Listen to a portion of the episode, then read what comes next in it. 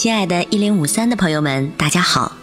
《小王子》曾是法国最著名的书，也是全世界最令人喜爱的书，现在仍然是。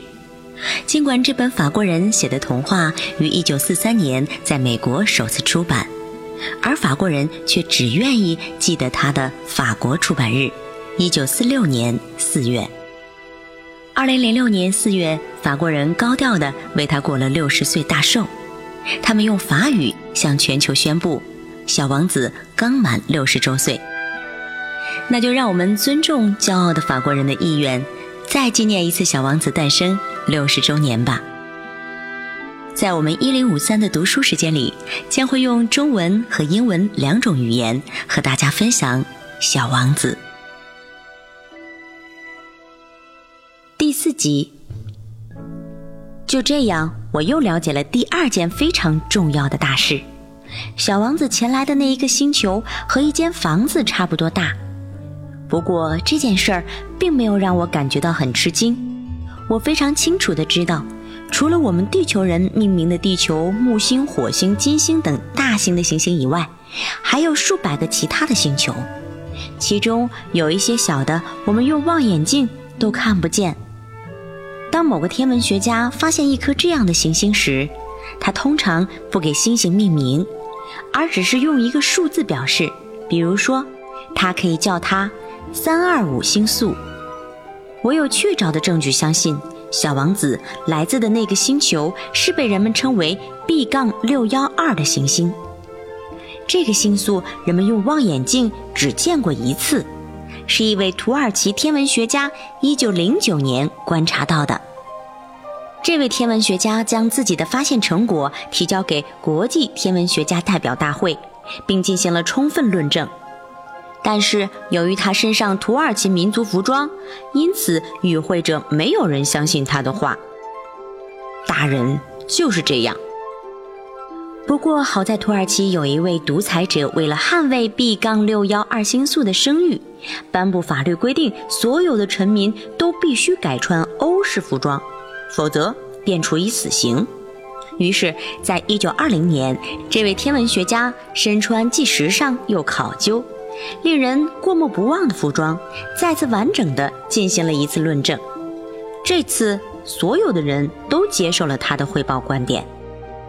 我之所以为你们讲述这颗有关行星的此类的细节，并且提醒你们要记住它的编号，那是为了迎合大人和大人们的思维方式。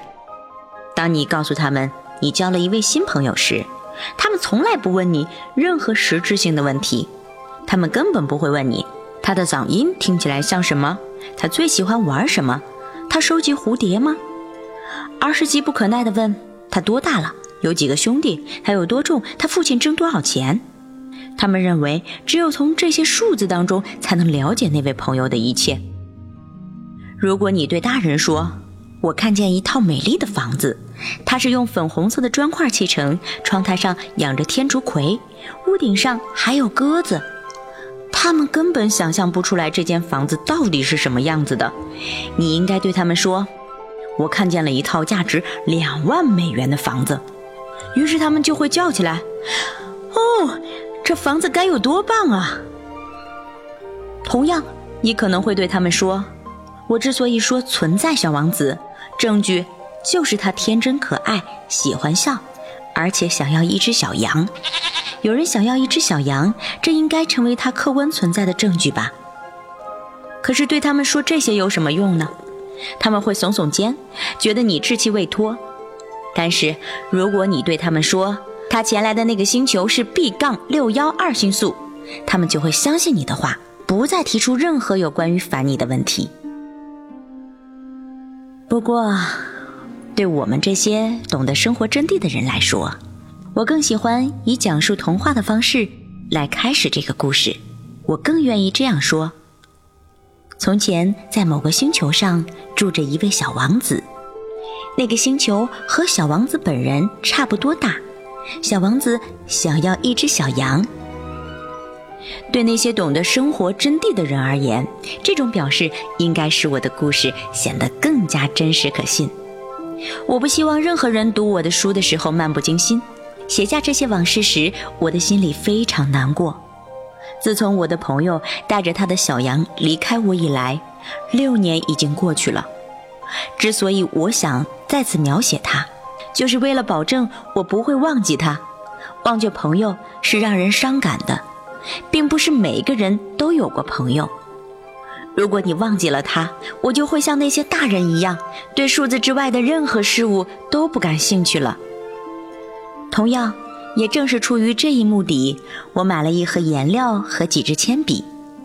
以我当时的年龄，想再次画画是太难了，因为自打我六岁以后，除了绘画巨蟒的那些外视图和抛视图以外，就再也没有画过画了。